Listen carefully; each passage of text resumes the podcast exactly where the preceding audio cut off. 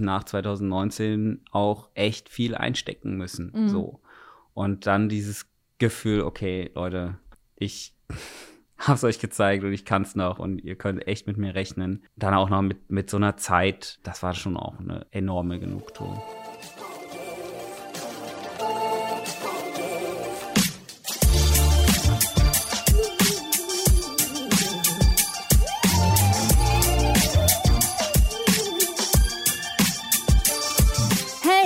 Herzlich willkommen zum Achilles Running Podcast. Ich bin Eileen aus dem Team Achilles Running und heute ist niemand Geringeres zu Gast als jemand, der die Ironman Weltmeisterschaft auf Hawaii zweimal gewonnen hat, dabei mehrere Rekorde aufgestellt hat.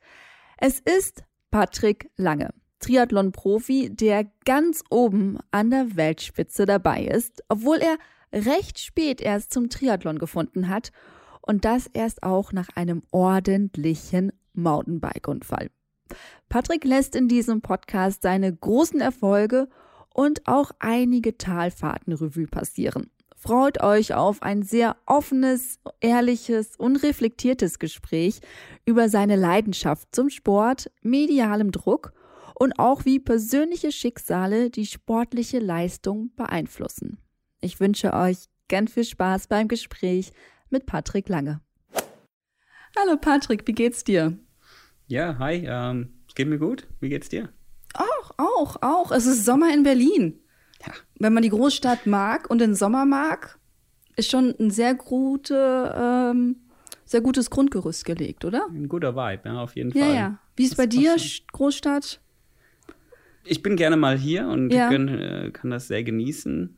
Ähm, hab ja gerade schon erzählt, ich bin mit so einem Leimroller zum ersten Mal durch die Mhm, Gegend gefahren mhm. und ähm, ähm, äh, bin sturzfrei hierher gekommen. Ähm, aber ja, es ist cool. Ähm, ich bräuchte es nicht die ganze Zeit. Also hier leben könnte ich mir nicht so richtig vorstellen äh, in Berlin. Äh, da bleibe ich doch lieber im beschaulichen Salzburg äh, und, und habe meine Berge vor der Tür. Aber ansonsten äh, finde ich schon ganz cool. Was ist so dein Lieblingsspot in Berlin? Gibt's so, wenn du nach Berlin kommst, sagst du, boah, da muss ich immer hin. Mal kurz die, weiß nicht, die Eiche grüßen oder die Kastanie oder so oder deine Lieblingsparkbank. Äh, Nein, das äh, so, nein, habe ich nicht. Habe ich nicht. Also ich finde es ähm, ganz cool, so durch die Gegend zu laufen tatsächlich. Ähm, heute Morgen ähm, bin ich einen Zehner gelaufen im Tierpark oder beziehungsweise um den Tierpark rum. Im und durch- Tiergarten. Äh, genau, Tier, Entschuldigung. Fuck. Tierpark. ja. Der Tierpark ist Aber der. Tierpark ist auch im Tiergarten, oder? nee, der Tierpark ist äh, in Lichtenberg und ist quasi ein Zoo. Na, siehst du, wie gut ich mich auskenne. Nämlich gar nicht.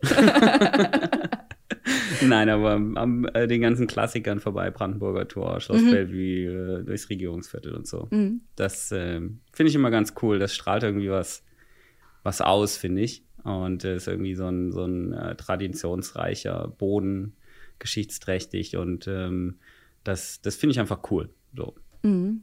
Gut, dann machen wir doch jetzt mal einen ganz uneleganten Schwenk äh, zu dem eigentlichen Thema, was wir heute haben. Und zwar, du bist das Thema. Ich meine, gut, wir haben gerade schon über dich gesprochen, aber ähm, und zwar wollen wir mal heute so ein bisschen erfahren, wer du so bist. Also an sich wissen wir das, Patrick Lange, äh, Profi-Triathlet, äh, du hast Rekorde aufgestellt, ähm, bist ein Wahnsinns-Ausnahmetalent. Aber wir wollen so ein bisschen mal hinter diese Begriffe gucken. Hinter deinen Zeiten, hinter den Jahreszahlen, hinter den Rekorden. Ähm, deswegen, ja, fangen wir da an, wo alles anfängt. Meistens in der Kindheit bei dir. Du warst da schon sportlich. Deswegen nimm uns mal mit zu dem sportlichen Kind, Patrick. Du meinst äh, zu dem hyperaktiven äh, Das sagst du, Kind. ich weiß es nicht. Ja, ist tatsächlich so. Also ähm, bin ja in Bad Wildungen groß geworden. Ähm, Mhm. Ist eine Kleinstadt äh, in Nordhessen, südlich von Kassel. Und ähm, war ja auch so die letzte Generation ohne Smartphone und äh, noch wirklich Natur pur raus und äh, Gas geben. Und ähm, hatte schon immer einen extrem großen Bewegungsdrang. Ob das jetzt das Dreirad war, ums Haus äh, rum äh, sozusagen die Rennstrecke aufgebaut Ja.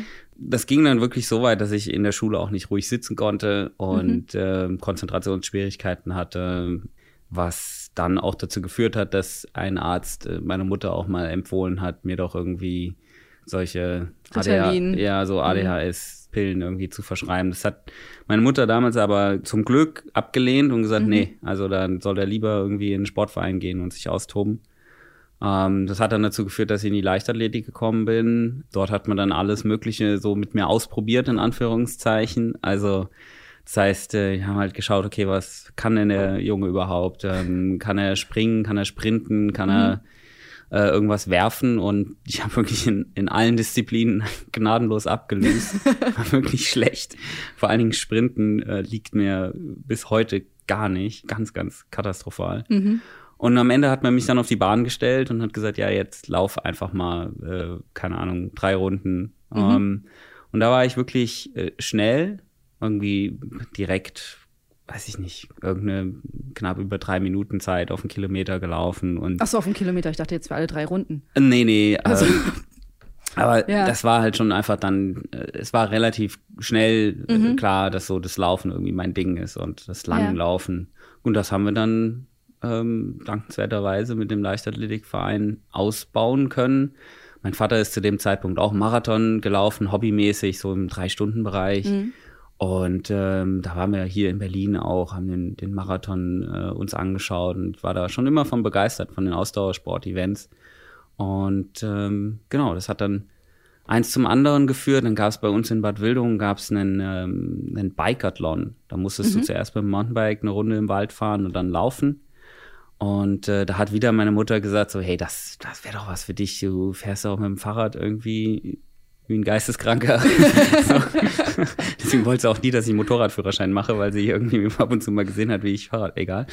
ähm, genau, und dann habe ich, äh, hab ich mir ein Mountainbike geschnappt und äh, bin in den Wald, habe dann noch, noch mehr Ausdauertraining eben mhm. auf, dem, auf dem Fahrrad auch gemacht. Habe dann tatsächlich an diesem, Mount, an diesem Bikathlon teilgenommen. Wie alt warst du da? Boah, da muss ich... Pff, ja, so sowas im Bereich von zwölf Jahren gewesen sein. Mhm, okay. So zwölf, 13 Jahre. So gerade Anfang Teenagerzeit. Genau, genau. Ja. Davor bin ich zwei Jahre Go-Kart-Rennen gefahren, also was ganz anderes. Also das, das war auch eine coole Zeit. Aber irgendwie. Hauptsache schnell, ne? Hauptsache Oder? schnell, Geschwindigkeit, ja, ja genau, genau, ich, ja. genau. Also ich bin mit mit mit zwölf Jahren, es gibt Bilder, wie ich als ein kleiner Stöpsel in so einem Go-Kart drinne sitze, 125 äh, Kubik, wassergekühltes Ding, wirklich sau schnell. Also sie fahren mit der richtigen Übersetzung bis zu 160 km/h schnell. Oh, okay, das ist. Ja. Und wenn ich mir jetzt überlege, ich meine, äh, du hast auch ein Kind, also hast auch, ich habe kein Kind, du hast ein Kind, ja. wenn das, wenn ich mir überlege, äh, zukünftig einen, mein, meinen Sohn in so einem Geschoss zu sehen, Nein. unvorstellbar, ja. ähm, also ich bin kaum an die Pedale gekommen. Mhm. Ähm, und, und ja, da, daher war Geschwindigkeit schon immer so, so mein Ding. Mhm. Und konnte ich dann eben äh, beim Mountainbike-Fahren natürlich bergab Richtig auch aus, ausleben ja, ja. und äh, ja, genau, also Go-Kart-Karriere war dann irgendwann vorbei, weil die finanziellen Mittel auch einfach nicht gereicht haben. Es ist ein sehr mhm. kostenintensiver Sport. Und äh, genau, dann mhm. ist es der Ausdauersport mehr und mehr geworden, weil ich da auch ja. erfolgreicher war. Ich weiß auch nicht, gerade der begnadetste ne, Michael Schumacher Junior so. Ähm, wobei er immer noch mein großes äh, sportliches Vorbild irgendwie ist. Und Michael Schumacher? Ja, auf jeden Fall. Okay. Sehr, Warum? sehr prägend. Ja, weiß ich, ich bin damit einfach aufgewachsen, bin, ja. bin nachts aufgestanden und habe den Australien Grand Prix geguckt, wenn er, wenn er mhm. gestartet ist. Also es war schon einfach eine Leidenschaft da für, für den Formel 1 Sport, für den Motorsport im Generellen und das irgendwie äh, die Art und Weise, wie er gekämpft hat, wie er seine Titel errungen hat, immer mit dem Messer zwischen den Zähnen, keinem, keinem Kampf ausgewichen. Das war schon sehr, sehr inspirierend irgendwie für mich damals. Das ist schon einfach irgendwie eine Figur gewesen. Dieser präsent war, ne? Also ja, uns unterscheidet klar. auch nur drei Jahre. Also ich hab Formel 1 fand ich immer fürchterlich, okay. weil ich ähm, also dieses in Kreis fahren, ne? Also ich, ich, also ich verstehe es bis heute nicht. Okay, ja, fair ne? enough. Aber ähm, ja, Michael Schumacher war natürlich sehr, sehr präsent. Ne? Ich meine, einer der wenigen Deutschen, die halt super international erfolgreich war, immer, wenn man seine Klatschmagazine geguckt hat am Nachmittag, wenn man von der Schule kam, war er natürlich dabei. Also ja. das, das kann ich gut verstehen. No, und dann ging es weiter. Vom Mountainbike über Mountainbike-Rennen, dann bin ich mit mhm. äh, habe an diesem Bikeathlon teilgenommen, habe dann auch äh, gewonnen da und dann ja, ich finde, wenn man so das erste Mal so ein bisschen diese Siegerluft geschnuppert hat, dann ja. will man ja auch mehr davon. Und dann ist im Prinzip eins zum anderen gekommen. Kannst du dich denn noch an deinen ersten Sieg erinnern? Ja, das war da, auf jeden Also, Fall. ja, ja, was, ging, was ging in dir vor? Also, Ach, also wie so. war das? Also irgendwann hast du die Leute hinter dir gelassen, du hast irgendwann die Ziellinie gesehen und irgend, also es wird ja nicht einem erst klar, man hat gewonnen, nachdem Mhm. man durch das Ziel ist, sondern es ist ja schon davor. Oder war das ein Kopf-an-Kopf-Rennen mit Nee, wirklich- nee, aber ich kann mich halt an die Zuschauer erinnern. Also Ja. es war wirklich viel los, es war integriert in irgendein Festival, was weiß ich. Also es waren einfach viele Zuschauer an der Strecke Mhm. und dieses Gefühl, am Ende des Tages der Anerkennung auch durch einen Menschenspalier zu laufen, die alle irgendwie einem zujubeln und Ja. zuklatschen und danach die äh, Schulterklopfer ähm, zu bekommen, das, das war schon einprägsam und hat mir gut gefallen. Ja, und dann hast du gesagt, geil, das will ich weitermachen. Ja, genau. Und ich meine, natürlich, das, was man, wo man gut drin ist, wo man auch eine Bestätigung bekommt, macht man natürlich auch gerne weiter. Und, Ja, äh, klar. Okay, ja. Gut, und dann bist du weitergefahren und auch Wettkämpfe und Ja, aber genau. irgendwann ging es ja dann nicht weiter, das ist ja ein Unfall. Ja, das äh, war dann ein paar Jahre später. Da Mhm. bin ich schon ähm, sehr aktiv Mountainbike-Rennen gefahren, hatte mich Okay. dann irgendwann auf die Mountainbike-Rennen spezialisiert. Bin dann nur noch im, im Winter Crossläufe gelaufen, Mhm. also als Training. Wenn es mal wieder in Nordhessen irgendwie geschneit hatte, dann musste ich halt aufs Laufen ausweichen sozusagen, Mhm. aber war dann schon ein paar Jahre spezialisiert auf Mountainbike-Rennen. Und ähm, genau, da war ich, da muss ich so 13, 14 gewesen sein, als ich äh, ja wirklich einen schweren Sturz hatte, wo ich auch mit dem, mit dem Kopf ordentlich auf den Boden geknallt bin, so dass der Helm durchgebrochen war und äh, Wow. ich mir, weiß nicht, tausend Prellungen zugezogen Ja. hatte. Und da hat es irgendwie ein bisschen so einen, so einen kleinen Klick gegeben. Das Mhm. heißt, ich war sonst immer recht furchtlos, auch wie gesagt, ne, Hätte ich jetzt auch so eingeschätzt, Geschwindigkeitsding so, dann Mhm. War es selbstverständlich, dass man irgendwie mit 40, 50 km/h irgendwie zwei Zentimeter an dem Baum vorbei Mhm. fährt ne, und im letzten Moment die Schulter halt irgendwie wegzieht. Das ist einfach beim Mountainbike-Fahren so, dass du relativ, ja, einfach auch technisch versiert, Mhm. schnell bergab fährst und das war komplett, das war komplett weg. Also ich war so eine richtige äh, mentale Blockade, dass ich einfach Angst hatte davor. Mhm. Und das ist auch zum Teil immer noch da. Also ich werde jetzt, würde jetzt auch immer noch äh, mich jetzt auf, dem- auf dem Mountainbike im Speziellen nicht als den furchtlosesten Bergabfahrer bezeichnen. Also es hat wirklich dann auch, sehr auch. Spuren, Spuren Ja. hinterlassen. Und diese, die, die Reha, die dann danach folgte, äh, dort habe ich einen, einen, äh, einen Triathleten kennengelernt, Mhm. ähm, der mich schon auch kannte über ein paar Ecken und er gesagt hat, komm, wir, wir fahren mal zusammen Fahrrad und reden mal ein bisschen. Mhm. Und äh, der hat mich dann im Prinzip äh, zu sich gelotst äh, in den, in den, äh, in den Triathlon-Verein und äh, hat mir den hat mir den Triathlon schmackhaft gemacht und hat mir das Schwimmen beigebracht und äh, war ich sofort, ich war sofort Feuer und Flamme dafür, weil er mir auch von Anfang an ähm, über Hawaii erzählt hat. Er war Ja. fünfmal selber beim Ironman Hawaii am Start Wow, und okay, äh, ja. wirklich auch so einer der ersten Stunde, Mhm. zumindest in Deutschland und da extrem, äh, einfach extrem geile Geschichten erzählt von dieser magischen Insel mit den Vulkanen und dem Wind und der Hitze und äh, den, den, den Erlebnissen, äh, die er dort einfach hatte mit Kultur und diesen extremen Leistungen, die dort abgerufen äh, werden. Und das hat schon irgendwie so den, den Samen gesetzt, äh, dass eigentlich im Prinzip mein erster Kontakt mit Triathlon auch direkt Hawaii war. Ist schon krass, ne? Also es ist direkt Und- so, wumm, da oben gleich hin. Also nicht irgendwie. Ja, also ich, das Ziel war eigentlich von Anfang an klar. Genau. Ja. Also vielleicht nicht unbedingt, ja, Bewusst, ich aber werde das jetzt schon- gewinnen, ja, ja. so, ne? sondern eher einfach, okay, da will ich mal hin. Mhm. Ich will das auch mal erleben. Ich will das, ich will das mal sehen. Ist das wirklich so, wie der das beschreibt? Ja. Genau. Ach, wie cool. Also es war schon so, so ein bisschen Inception-mäßig, ne? Es ist so, so wurde so gepflanzt und dann ist es so in dir immer größer, größer, größer geworden. Ja. So, und dann hast du ja irgendwann dann auch mit Wettkämpfen angefangen im Triathlon. Mhm. Wie, mit, mit welcher Distanz, wie, wie steigt man da so ein, wenn man so ein Teenie ist in der Jugendzeit? Also kein, noch nie einen Triathlon gemacht. Ich habe mittlerweile das Gefühl, ich hätte schon einen Triathlon gemacht, weil ich schon mit so vielen Triathleten einfach gesprochen habe. Ja. Aber ähm, physisch habe ich es noch nicht gemacht. Deswegen musst du mich da mal ein bisschen mitnehmen. Ja, es gibt ja äh, die, der Triathlon ist ja wirklich sehr vielschichtig. Mhm. Und ähm, es gibt eben die Sprinte oder die, die, die, die Sprinter wenn du so willst, Ja. wie in der Leichtathletik auch. Es gibt den, den, die Kurzstreckler und die Langstreckler. Mhm. Und äh, in der Regel sprechen wir von der Volksdistanz. Die äh, sind äh, 750 Meter, oder halt teilweise 500 Meter sogar schwimmen, Mhm. 500 bis 750 Meter schwimmen, 20 Kilometer Radfahren, 5 Kilometer laufen. Das schafft jeder halbwegs bisschen sportlicher äh, Mensch, also würde ich jetzt mal behaupten, Zumindest ins Ziel kommen. kommt ins Ziel, Ja. würde ich jetzt mal sagen. So. Und ähm, das wäre dann auch für dich die richtige Einstiegsdistanz.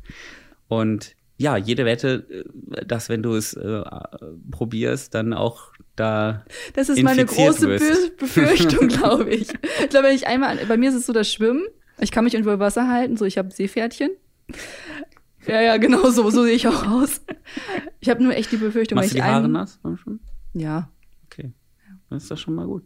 also ich kann auch untertauchen. Ich habe ich hab einen. Tauchschein, also ich kann Ah, Sport siehste? tauchen, kann ich. Hey. So, ne?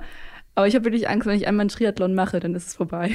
Also dann bin ich komplett drin, dann kaufe ich wahrscheinlich ein Rennrad und habe das dann auch bei mir zu Hause im Wohnzimmer an der Wand hängen und ähm, deswegen bin ich da gerade noch so ein bisschen zurückhaltend. Was hält dich davon ab? Ähm, das wäre ja das nächste Hobby, große Hobby. Also ich habe ja jetzt das Laufen seit einem Jahr ähm, halt auch viel Krafttraining, also mit Bodyweight, dass ich da auch Trainerscheine jetzt gemacht habe. Ich bin immer so all in. Mhm. So, und ich glaube, wenn ich jetzt einmal so ein Triathlon mache, dann mache ich, bin ich all in Triathlon und dann mache ich nur Triathlon, Triathlon, Triathlon. Das ist meine Befürchtung. Deswegen bin ich da ein bisschen zurückhaltend. Und Schwimmen. Ich bin kein großer Fan vom Schwimmen. Aber vielleicht, ich sehe schon das Funkeln in deinen Augen, das kommt bestimmt noch. Da bin Ja. ich mir sicher. Vielleicht. Vielleicht, vielleicht rufe ich dich in einem halben Jahr an und sage, Genau. Patrick, ey, ich brauche so ein paar Schwimmtipps oder sowas. Oder mein erster Triathlon steht an, ich brauche Tipps für den ersten Wettkampf. Naja, gut, Kriegst du. kriege ich. Sehr geil, sehr geil, machen wir. Ähm, aber zurück zu dir. okay, du hast dann irgendwann also deinen ersten, deinen ersten Wettkampf gemacht und bist ins Ziel gekommen und dachtest, ja geil oder nie wieder oder oh Gott, ich brauche erstmal eine Pause. Was, was war da in dir los? Ähm, erster Triathlon, Edersee-Triathlon am äh, ähm, Edersee offensichtlich. Mhm. Surprise. äh, Surprise. Sehr geil, also wirklich mit einem Rennrad, das uralt war, mit so einem alten Stahlrennrad. Ähm, äh, ich hatte dann meine, äh, nach dem Schwimmen habe ich mich abgetrocknet, habe meine, äh, meine Radklamotten angezogen. Also wirklich total basic. Ja. Aber es hat mich gecatcht.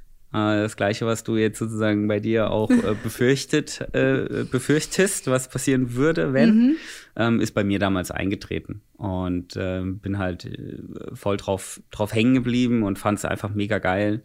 Fand auch, dass die Community einfach cooler war als, ähm, ich will das jetzt gegeneinander ausspielen oder so, aber Die war anders. ich habe mich wohler gefühlt in Ja. der Triathlon-Community. Irgendwie fand ich das Als etwas familiärer als, als besonders im Radsport. Ach ja, genau, ja. Okay. Ähm, genau, der, der, die, die Leichtathletik-Szene war eigentlich immer so für mich das noch familiärere, Mhm. weil, weil ich in so einer Laufgruppe groß geworden äh, bin, wo man, wo man einfach jede Woche sonntags zusammen eine Stunde gelaufen ist Mhm. äh, mit den Kumpels von meinem Vater.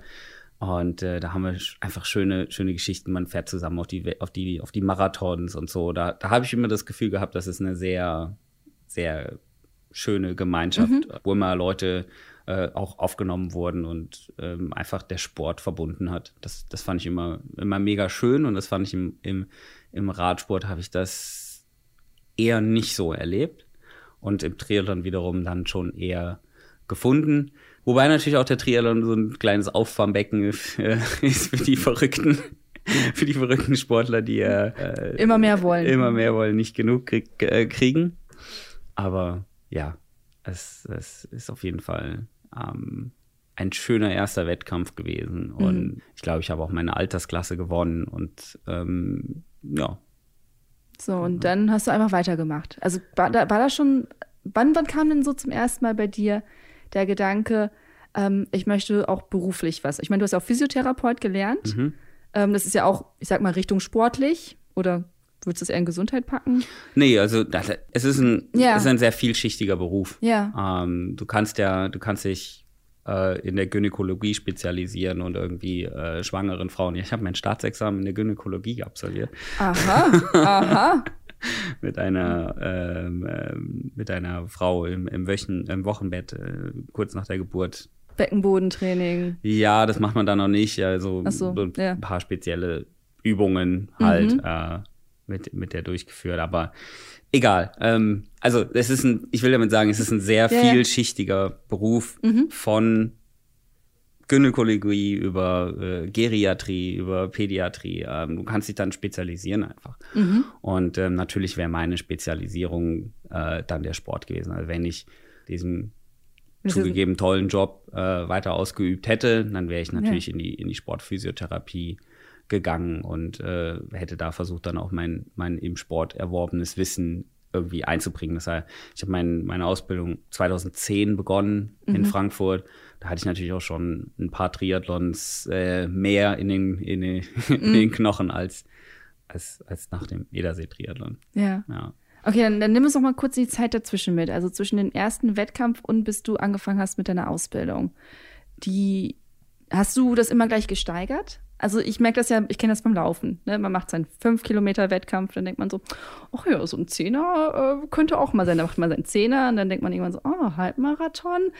Ne? Und dann steigert man das ja relativ zügig. Ist es beim Triathlon auch so oder hast du erstmal versucht, erstmal eine Distanz zu mastern und bis dann zur nächsten zu gehen? Na, das war relativ klar limitiert dann bis hoch zur, zur Kurzdistanz. Also ähm, eben der, der Volkstriathlon mit dem, sagen wir jetzt knapp eine Stunde ähm, Wettkampfzeit und dann die nächsthöhere Strecke war dann der, der Kurztriathlon, wo du die doppelte Streckenlänge Okay. machst, also anderthalb Schwimmen, 40 Radfahren, 10 Laufen.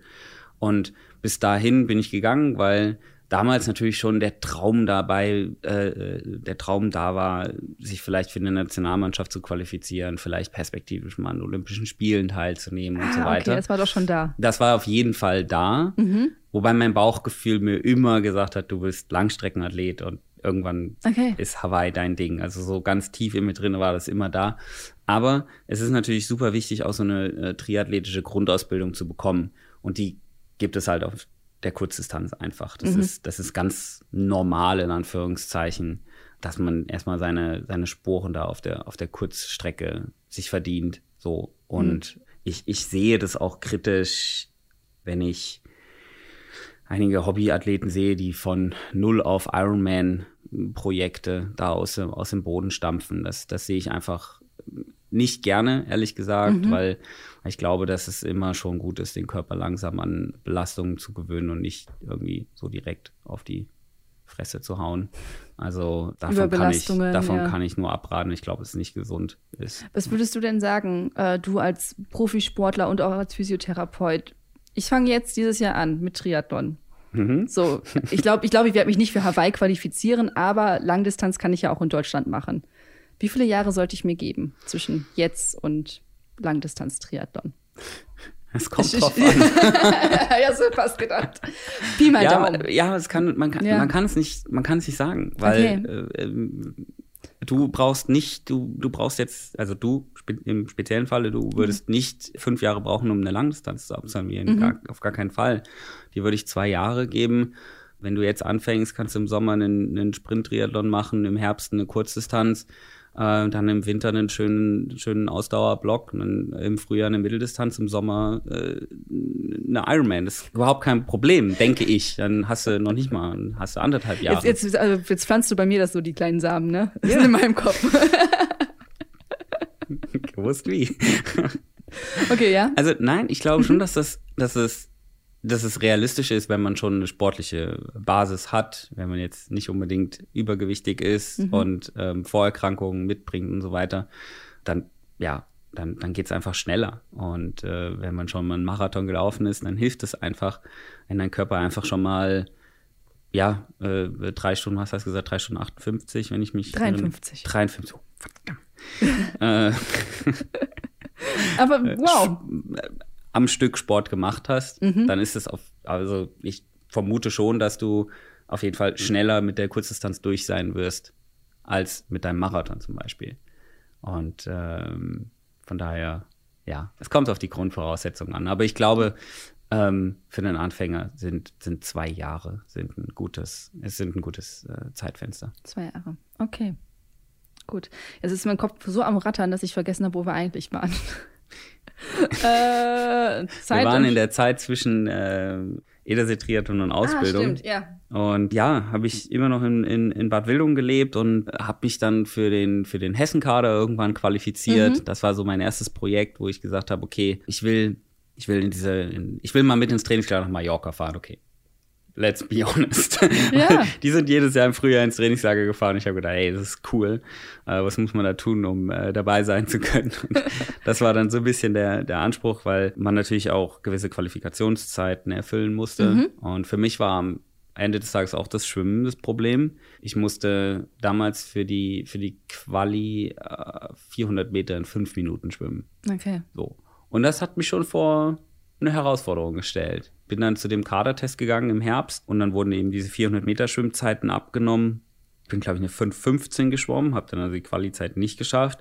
Habe dann aber beim anschließenden 5-Kilometer-Lauf alle Jungs überrundet. Mhm. Und dann haben sie halt gesagt, okay, pass auf, wir nehmen dich mal provisorisch in den Kader auf, aber du musst im Frühjahr unter fünf Minuten schwimmen. Mhm. So, und dann eben äh, hat das natürlich bei mir die Motivation geweckt, ja, mich zu verbessern. Ich will Schwimmen. nach Malle, ich will nach Malle. genau, genau. genau. Ähm, hab dann mit einem ähm, äh, Lehrer von mir tatsächlich, von der Realschule, der, der in seinem früheren Leben DDR-Rudermeister mhm. äh, war, im, im Zweier-Rudern hat er irgendwie den DDR-Titel geholt. Den hat er, den habe ich dann als Schwimmtrainer akquirieren können. Mhm. Und der hat mich geschliffen, das kannst du dir nicht vorstellen. Also der war wirklich beinhart.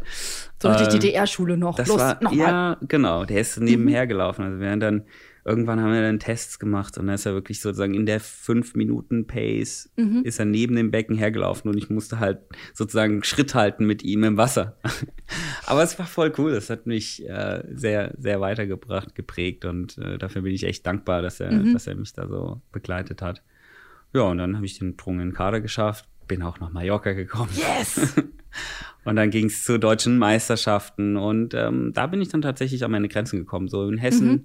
äh, war ich relativ schnell, relativ gut dabei, aber in Deutschland, also deutschlandweit, habe ich mich tatsächlich schwer getan, da war das Schwimmen echt zu schwach, weil man fährt eben anders als auf der Langstrecke, fährt man bei den Kurzdistanz-Triathlons in, in dem nationalen Bereich äh, Windschatten Okay. Das heißt, nicht jeder für sich fährt Fahrrad, sondern mhm. ne, wie bei der Tour de France alle in einem, einem Pulk. Und äh, da ist das Schwimmen einfach immens wichtig. Ähm, wenn vorne eine Zehn-Mann-Gruppe geht, dann musst du dabei sein. Ansonsten mhm. hast du einfach, du, du, verlierst so viel Zeit, äh, wenn du da auf dich ges gestellt bist gegen, gegen zehn okay. Jungs, die zusammenarbeiten, dass du es einfach nicht mehr reinschaffst.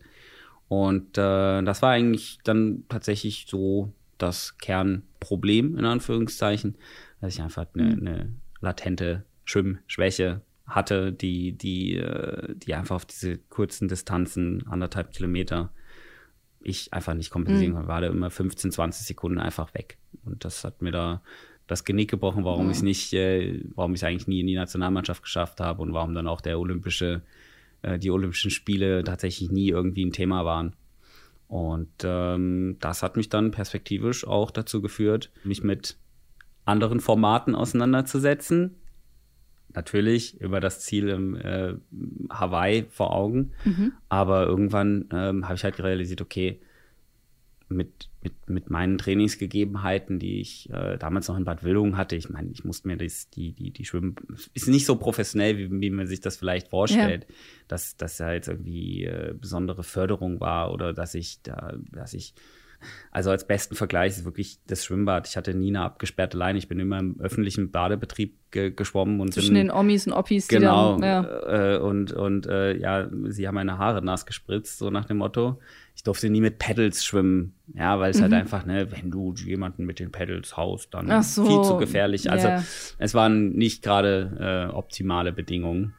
Aber dafür ist es ja krass, ne? Also wenn du jetzt quasi so, ich sag mal, in einer Hobby-Umgebung so eine Leistung abrufen konntest. Ja, es war halt sehr ja. self-made tatsächlich. Mhm. Und ähm, äh, ja, also es war dann auch eine, eine, eine, eine, eine Verbesserung, als ich nach Darmstadt ge gezogen bin. Mhm. Das war dann im Zuge der, der Bundeswehrzeit und so weiter. Und da zum ersten Mal halt auch Jungs hatte, die mit mir trainiert haben, die auch mal schneller geschwommen sind als ich, wo man sich mal dranhängen konnte ja. und gegenseitig pushen konnte. Das hat schon nochmal einen, einen Schub gegeben. Und mittlerweile bin ich ja auch einer der besseren Schwimmer, also komme eher vorne aus dem Wasser als hinten. Und da ist einfach so eine Trainingsgemeinschaft schon, schon extrem viel wert, ja. Okay. Wann hattest du denn wirklich diesen Gedanken, okay, ich möchte nicht nur Hawaii, sondern ich möchte vielleicht das auch profimäßig machen? Also ich möchte wirklich mit dem Triathlon mein Geld verdienen. Kam das, kam das schon vor der Ausbildung oder erst währenddessen? Das kam auf jeden Fall schon vor der Ausbildung. Mhm. Also der Traum, generell professionell Sport zu betreiben, den hatte ich äh, schon, als ich Mountainbike äh, gefahren bin. Mhm, also, okay. Also ja, damals gab es ja auch schon Profis, und, äh, Sehr denen, wenige, ja. Genau, aber zu denen mhm. hat man natürlich irgendwie aufgeblickt und die Idee, mit dem Geld zu verdienen, äh, was man irgendwie am besten kann und wo man die größte Leidenschaft für aufbringt, das, das hat mich schon immer fasziniert und war für mich schon immer erstrebenswert, so, so das zu machen, äh, wo, mhm. wofür man halt wirklich brennt. Und äh, ja, von daher das war schon immer ein Traum. War schon immer da. Okay, also du bist dann halt, äh, du hast die Ausbildung gemacht und ich weiß, du hast ja irgendwann nur noch halbtags als Physiotherapeut gearbeitet, hm? um halt auch mehr Zeit für den Sport zu haben, oder? Genau. Wie lief das denn da ab? Also du hast irgendwann gesagt, so, okay, irgendwie, also damit verdiene ich noch meine Brötchen, hm. aber meine Leidenschaft, also meine große Leidenschaft ist woanders. Wie kam das zustande alles? Ja, gut, also das Bewusstsein, dass die Leidenschaft woanders liegt, war schon immer klar. Nur mhm. am Ende des Tages äh, konnte ich halt mit dem Triathlon meine Rechnung nicht bezahlen. Und das war dann im Endeffekt im Jahr 2015 war es so, dass ich schon einige Sponsorenverträge hatte. Ich mich schon auch in dem Zeitraum im, im, im Mitteldistanzbereich bewegt habe, also mhm. 73-Distanz und da jetzt nicht super erfolgreich, aber schon auch Podiumsplatzierungen als Profi mhm. eben gehabt hatte und von 2013 an ähm, als Physiotherapeut halbtags, äh, halbtags gearbeitet habe. Und irgendwie habe ich schon immer gedacht, dass, dass, dass, da, muss noch, da muss noch mehr gehen einfach. Und was sind nun die nächsten Schritte? Dann habe ich mich äh, im Jahr 2015 eben neu auch arrangiert, habe mich, habe mir einen, einen neuen Trainer besorgt und habe halt einfach so ein bisschen Sachen geändert mhm. und war eigentlich bereit, äh, irgendwie nochmal alles auf eine Karte zu setzen. Also ich hatte schon immer, die, wie gesagt, diesen Traum der Langdistanz ja. und ich, irgendwas hat mir gesagt, so ich muss das irgendwie jetzt angehen. So, ich, ich komme an, an einen Bereich, wo ich merke, äh, hier geht es nicht so richtig voran. Ich möchte jetzt das probieren, was ich eigentlich wirklich mir schon immer erträumt habe, und das ist eben der Langstreckentriathlon. Und wie kann man das in der Situation jetzt am besten stemmen? Ich hatte ein paar Partner, ich hatte den Halbtagsjob, ich hatte dadurch, ich kam klar. Mhm. Und im Prinzip, als ich diese Entscheidung auch getroffen habe, okay, nächstes Jahr mache ich eine Langdistanz, da haben im Prinzip plötzlich, also ich hatte es noch nicht mal kommuniziert, haben alle Sponsoren eben abge, abgesagt. Also ich hatte mit von, von, innerhalb von einer Woche im Prinzip im Herbst haben alle Sponsoren gekündigt. Warum auch immer. Ja, Jeder hatte okay. so seine eigenen Gründe. Mhm. Und dann stand ich halt da und mir Ohne wurde alles. im Prinzip der Traum entrissen, ja. weil ich ja wusste, okay, ohne Sponsoren hast du halt keine Chance. Dann, dann äh, musst du eben jetzt Vollzeit arbeiten oder du findest halt einen neuen Sponsor. Mhm. Und ähm, diese Zeit, ich sag mal, zwischen den Sponsoren war auch extrem wichtig für mich. Weil da hat sich wirklich nochmal, das waren so zwei Monate, irgendwie okay. im Winter ja. von 2015 auf 2016. Mhm. Und da war wirklich so eine Zeit, in der ich wirklich gedacht habe, okay, ja, scheiße, du, du willst irgendwie diesen Schritt machen. Also meine ganze, wie sage ich das am besten? Es ist, es war so, mir hat jemand etwas weggenommen mhm. oder war dabei, also jemand, das ist schwierig. Ja, ja, ich, ja, aber ich weiß, was ich, du meinst. Ich, ja. Äh, ich hatte diesen Traum und mir war klar, irgendwie wäre ich nicht glücklich, wenn ich diesen Traum nicht, nicht erfüllen kann. Also ich mhm. war so in einem, in einem äh, einfach dadurch, dass es in Frage gestellt wurde, wurde mir erst bewusst, wie wichtig mir es eigentlich ist. Mhm. Und ich hatte dann noch einen Sponsor, einen potenziellen Sponsor in der Pipeline, der dann im Dezember 2015 mir auch die Zusage geschickt hatte. Mhm. Da sprechen wir von echt 1500 Euro im Monat. Und dieser Sponsor hat eben wirklich dazu geführt, dass ich gesagt habe, okay, das ist das Zeichen, ich setze alles auf eine Karte und ich probiere das jetzt mal wirklich Vollzeit aus und schaue einfach mal, was passiert. Ja. Wie hat denn dein Umfeld Also- reagiert? Ich meine, also meine Eltern würden immer sagen, Kind, du hast doch einen festen Job, behalt den doch noch mal. Vielleicht reduzier noch mal fünf Stunden, aber dann hast du was.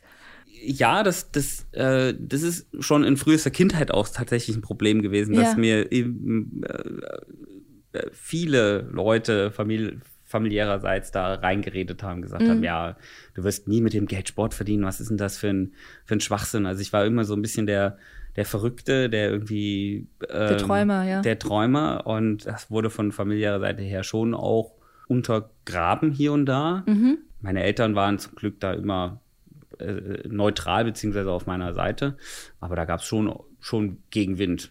Aber das war wirklich eine Entscheidung, die war äh, damals 2015 komplett, da konnte niemand dran rütteln. Da habe ich gesagt, weil ich hatte ja den doppelten Boden im Prinzip auch gespannt. Das war dann immer mein Argument, ja, wenn es halt nicht klappt, was Schlimmste, was mir passieren kann, ist, dass ich wieder Physiotherapeut bin. Und die werden massig gesucht, also So, du findest also- da immer einen Job. ja, kann nicht, es kann nichts passieren. ja, ja.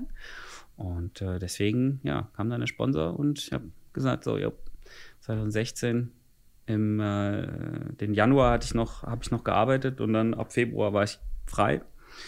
Und ja, dann habe ich mit der Hilfe von Farasal Sultan eben mein Langdistanzdebüt hingearbeitet und das hat dann auch ganz gut geklappt. Ja, wenn ich es jetzt richtig notiert habe, äh, in Texas und du hast es gleich gewonnen. Richtig, das ist die Idee. Das ist auch so. Ja, dann habe ich das zum ersten Mal gemacht und äh, Platz eins. Genau, das, das war dann ähm, natürlich total unerwartet. Ne? Also wir wussten natürlich, okay, läuft ganz gut, Vorbereitung lief, ähm, ich bin fit und so weiter und so fort.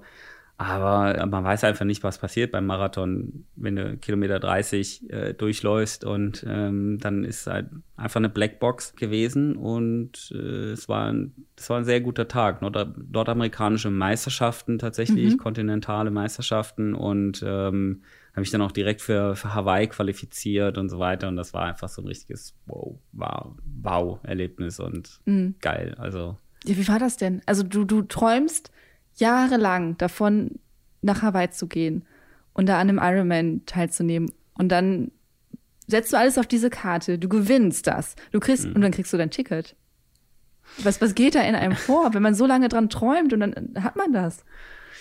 Ja, ich war einfach dankbar auch dafür, diese Chance bekommen zu haben. Also das war wirklich ein, ein Gefühl von, ich gehe da hin und ich genieße das in vollen Zügen. Ähm, äh, der Trainer hatte dann auch nur so, so gesagt, so, hey, pass auf, du hast überhaupt keinen Druck, wenn du hingehst, genieß das, ist total cool.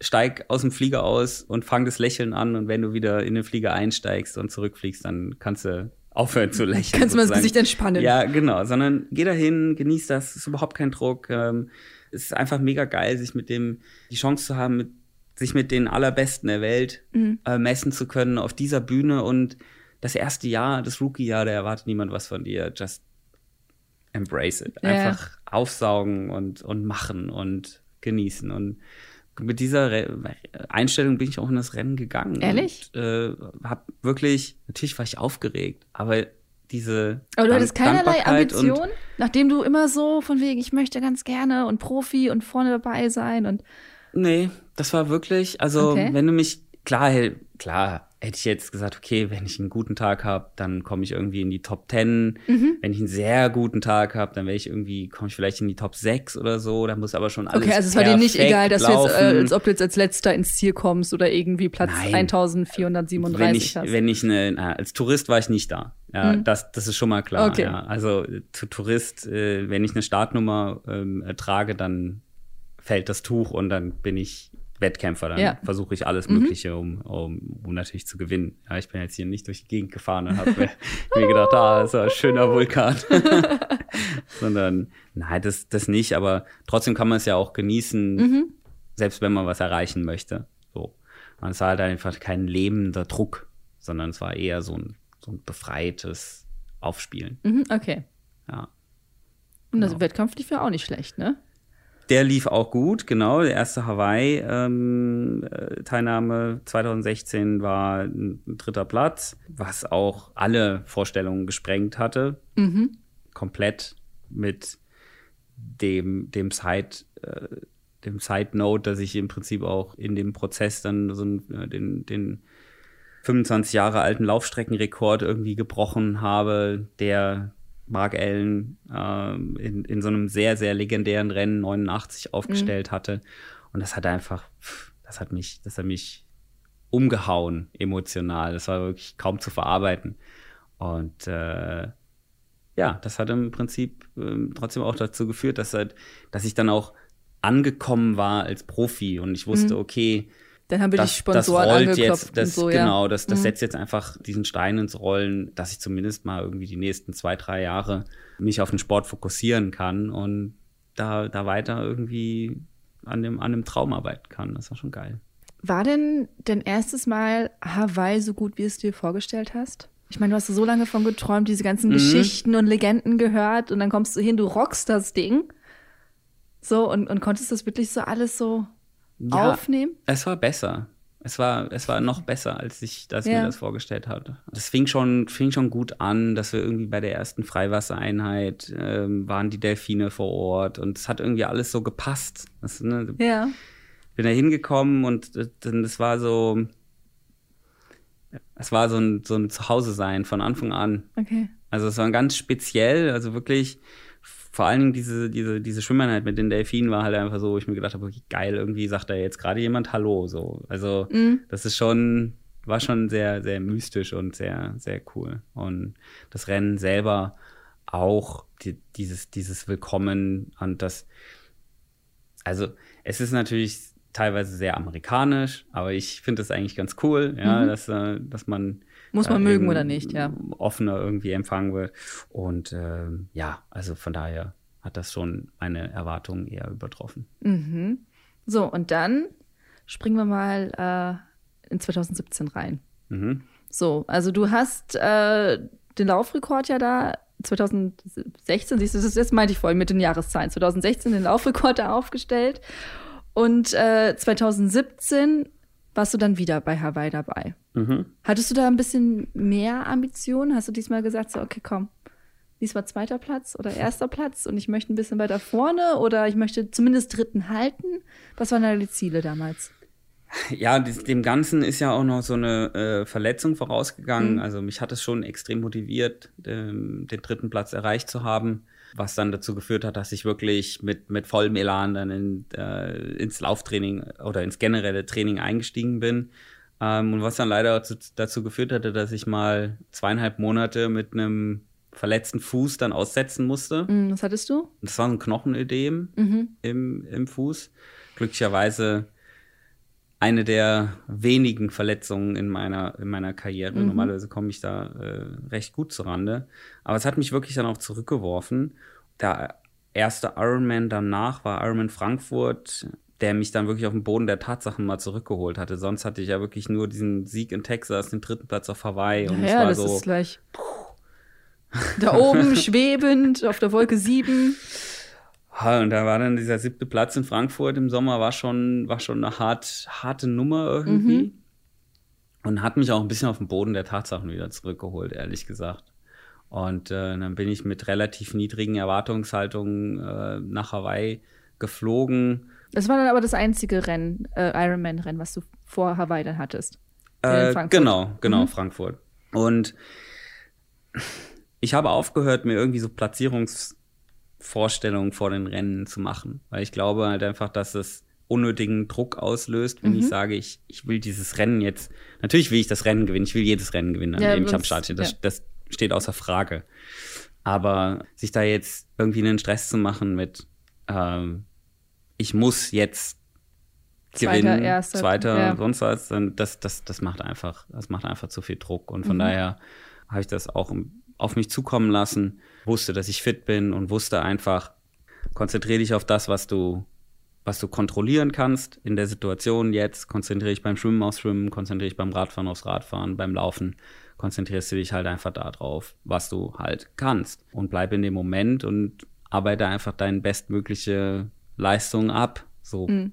Und ja, das hat dann eben auch da, zu diesem großartigen Ergebnis geführt mit äh, Streckenrekord, diesen legendären Ironman zu gewinnen, ja, war nimm uns Doch mal, genau, nimm uns doch mal in einen Moment zurück, wo du irgendwann wusstest, krass, ich kann das Ding heute gewinnen.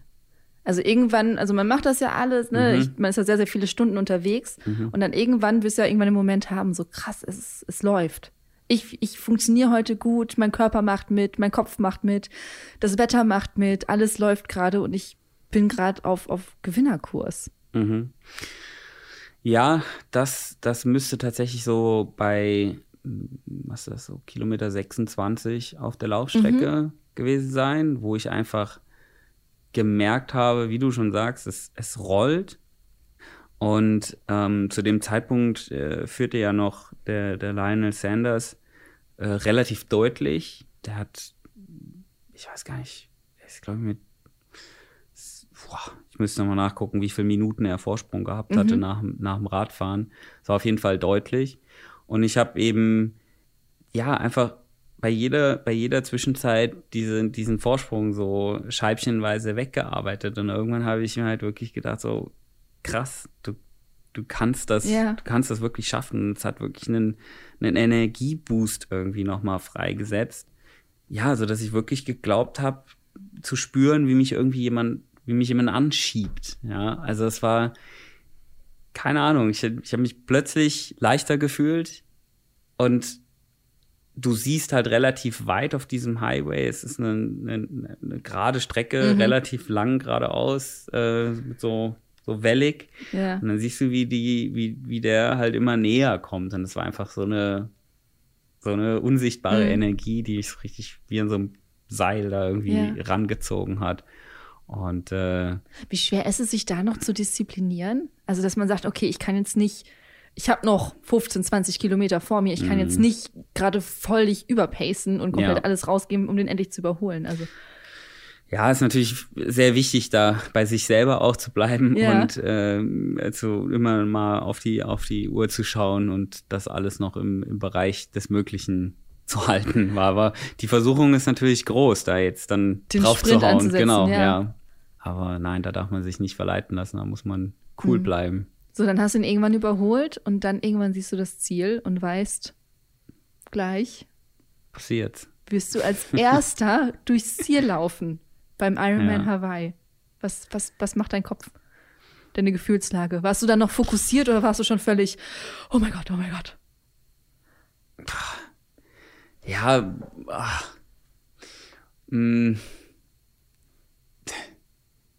ja, ich konnte das eigentlich gar nicht so richtig glauben. Also mhm. dann, dann die, äh, da stehen dann so, so, so, so, so Männer mit, mit so Fackeln und mhm. ähm, du, du siehst die Zuschauermengen, du läufst unter dem, unter dem, unter dem Banyan Tree durch. Du kommst ja eigentlich vor wie in so einem Kinofilm, so das ja, ja. ist gar nicht real irgendwie. Du bist natürlich auch total im Arsch, Kohlenhydratspeicher sind leer, du bist dehydriert, mhm. äh, ist gerade irgendwie acht Stunden Sport gemacht und siehst dann, wie, wie das Zielbanner sich ähm, aufspannt und ist einfach nur, weiß ich nicht, ja, das, das ist alles von, von surreal über, über irgendwie erlösend, über äh, ja. Hoch emotional auf jeden Fall, weil ich auch in so einem Rennen eben auch versuche, Emotionen aus meiner Renntaktik rauszulassen. Mhm, also ich okay. versuche wirklich, mich, wie ich ja vorhin gesagt habe, in dem Moment aufzuhalten und da auch wirklich nüchtern versuchen, Entscheidungen zu treffen. Weil am Ende des Tages geht es acht Stunden lang darum, Entscheidungen zu treffen. Mhm. Gehst du die Attacke mit? isst du jetzt was, nimmst du was äh, oder was, was nimmst du von den Verpflegungsstellen? Also muss der ja. permanent irgendwie in der Situation sein, äh, in der Lage sein, äh, nüchtern die richtigen Entscheidungen zu treffen, die dich dann möglichst schnell ans Ziel bringen. Mhm. Und bei mir ist es dann wirklich immer so, in dem Moment, wo ich in diesen Zielkorridor reinlaufe, da bricht sozusagen dieser Emotionsdamm. Ja, Alle zurückgehaltenen, kommt, genau, und dann kommt halt Sachen. einfach so, kommt alles raus und ist dann äh, ja schon fast so ein, so ein ekstatischer Zustand. ja. Oh, ja, ich, wenn, es jetzt nicht so warm wäre, würde ich wahrscheinlich Gänsehaut kriegen. ähm, ja, und dann gehst du durchs Ziel, kriegst da diese, woraus ist das überhaupt gemacht, diese grüne, was sind das für Blätter? Ah, das nennt man Hakulei. Okay. Ähm, das ist im Endeffekt ein ja, ein, ein, ein Blätter aber ja, von, von, von irgendeinem Baum, Baum. Ähm, mit Blumen ja. und so weiter. Und das ist so in der hawaiianischen Tradition die höchste Auszeichnung, die du, die du Okay. bekommen kannst. Also es ist dann auch eine große Ehre, diesen Haku-Lei zu Mhm. empfangen. Christian ja da auch noch den, den normalen Lei, diese, Genau, diese, diese mhm. Blumenkette. Mhm. ähm, und äh, ja, dann gingen mir auch Bilder durch den Kopf, weil du siehst halt all die großen Triathlon-Idole, äh, Dave Scott, Mark Allen, die das ähm, vor dir geschafft haben. Ne? Fares Al-Sultan, die hast du ja im Prinzip in ihrem Top-Moment Mhm. mit diesem Blumenkranz äh, auf dem Kopf irgendwie äh, vor Augen. Und dann weiß ich noch, wie diese Frau auf mich zukommt mit diesem Lay und ich mir gedacht, scheiße, scheiße, scheiße, was passiert? Und äh, ja, das äh, weiß, ich weiß irgendwie nur noch, dass ich mir gedacht habe, scheiße, ich muss jetzt hier irgendwie auf die Knie gehen, um das zu empfangen zu Und wie komme ich wieder hoch? ja, das, das ist dann das andere Problem. Aber das war dann, äh, dann auch mein Vater da zu sehen, der stand dann im Zielbereich, das war schon extrem, ja. ja, kriege ich jetzt noch schon ein bisschen Pipi in die Ja, Augen. das sehe ich dir gerade auch an. Deswegen, ich mag dich gar nicht unterbrechen. Ich mag das also. Äh, für alle, die es hören, wir haben einen Videopodcast. Guckt euch jetzt gerade mal Patrick an. Das, nein, das ist wirklich schön. Also, wie, wie du das beschreibst und wie viel dir das bedeutet, das ist einfach, ähm, dass du nicht sagst, ja, okay, ich habe jetzt gewonnen, ich hake das Mhm. jetzt ab und schön und weiter geht's. Und ähm, dass wirklich da noch so Leidenschaft, Passion und Liebe hintersteckt. Das ist ja, äh, Ja, und dann den Moment natürlich auch mit Leuten zu teilen, ja. die ein Leben lang daran beteiligt waren. Mhm. Also mein Vater hat immer an mich geglaubt. Also, Ja. äh, egal, ob ich als 30. ins Ziel gekommen bin oder als Dritter. Mein Vater hat immer gesagt, mein Junge, das passt schon. Ich, für mich wirst du immer der Beste sein. Mhm. Und dann das mit ihm zu teilen, das war Wahnsinn. Geil, ja. Hast, konntest du das sofort realisieren? Also so richtig, dass es richtig im Kopf angekommen ist, so du bist jetzt Erster auf Hawaii geworden? Mm, nee, das realisiert man erst ein paar Tage später. Ja. Also äh, da ist dann so viel, so viel Adrenalin im Körper und äh, nee, also so wirklich realisieren, dass das dauert ein, Mhm. ein paar Tage, vielleicht sogar ein paar Wochen. Okay. Ja. Hast du das nochmal im Fernsehen angeguckt oder auf YouTube oder sowas? Nochmal dein Ziel einlaufen, um das nochmal aus einer anderen Perspektive zu sehen? Ähm, ja, tatsächlich.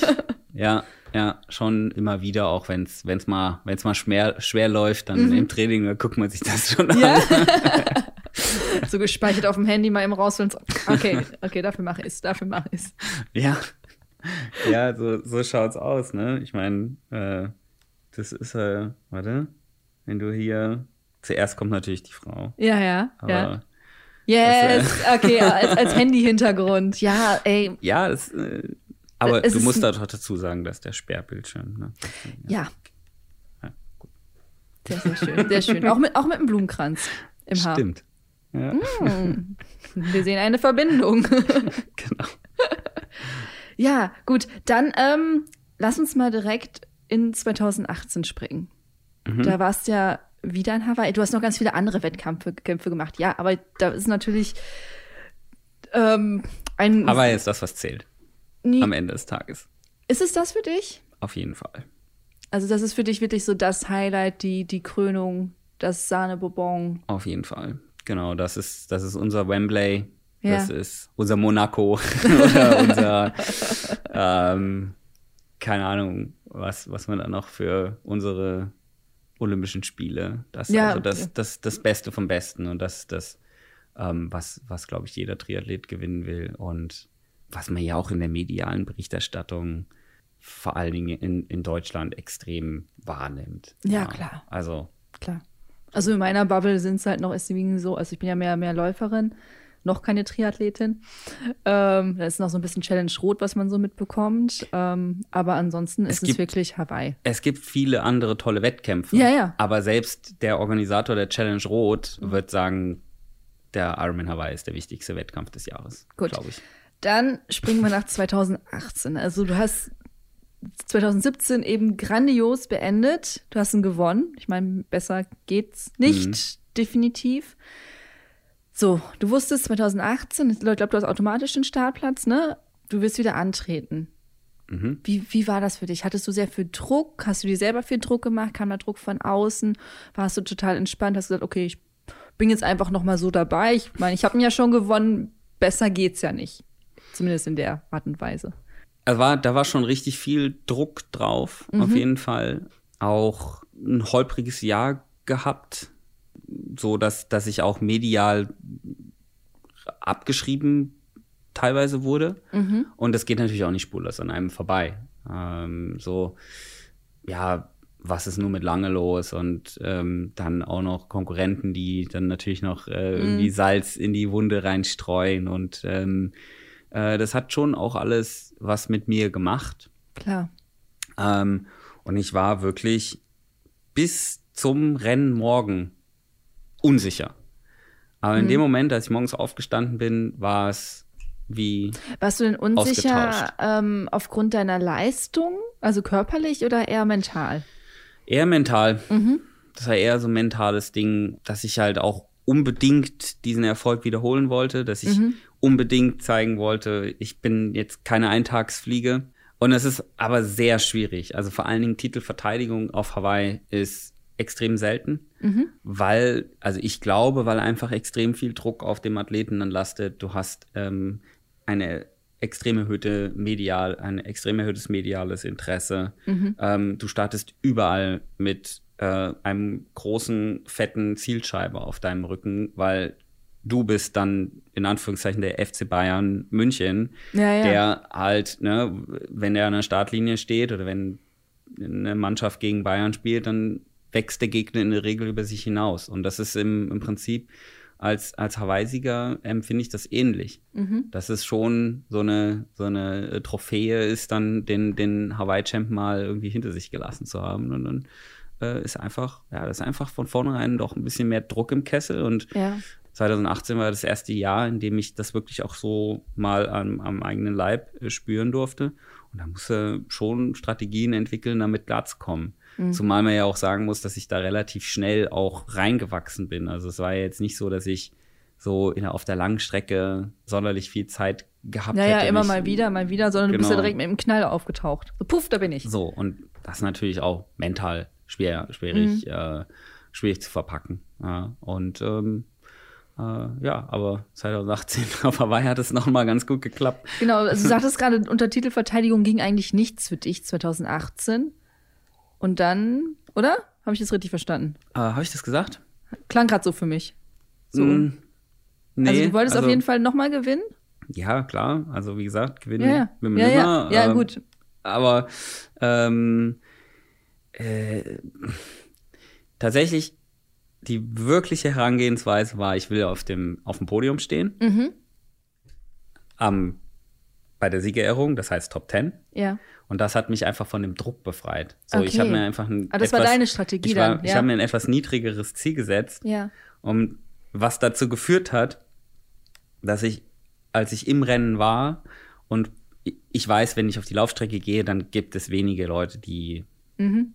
Ist so, deine stärkste. So, es ist meine Stärke, da fühle ich mich ja. am wohlsten. Und ich weiß, wenn ich mal auf äh, Platz 10 gelaufen bin, dann ist es in der Regel so, dass es eher noch weiter nach vorne geht als zurück. Mhm. Und dann eben im Prinzip auf Platz 10 zu sein, zu sagen, okay, erste, erste äh, Erwartung sozusagen abgehakt. Und dann hat es einfach nochmal so eine, so eine Energie freigesetzt, dass es dann von mal von Athleten zu Athleten, den ich überholt habe, nochmal so eine eigene Dynamik bekommen hat. Und ich mich dann ja so, so nach vorne gearbeitet habe. Und dann war es ja so, dass ich relativ früh auch die Führung übernommen habe was ja komplett konträr war zu dem, was 2017 abgegangen ist, wo mhm. ich ja wirklich bis zwei Kilometer vor, vor dem Schluss eben dieses, dieser, dieser Jäger war, der halt ja. dann, wie ich gesagt habe, immer noch mal hier noch mal fünf Sekunden abgeknapst und da noch mal zehn Sekunden und du bist immer näher gekommen.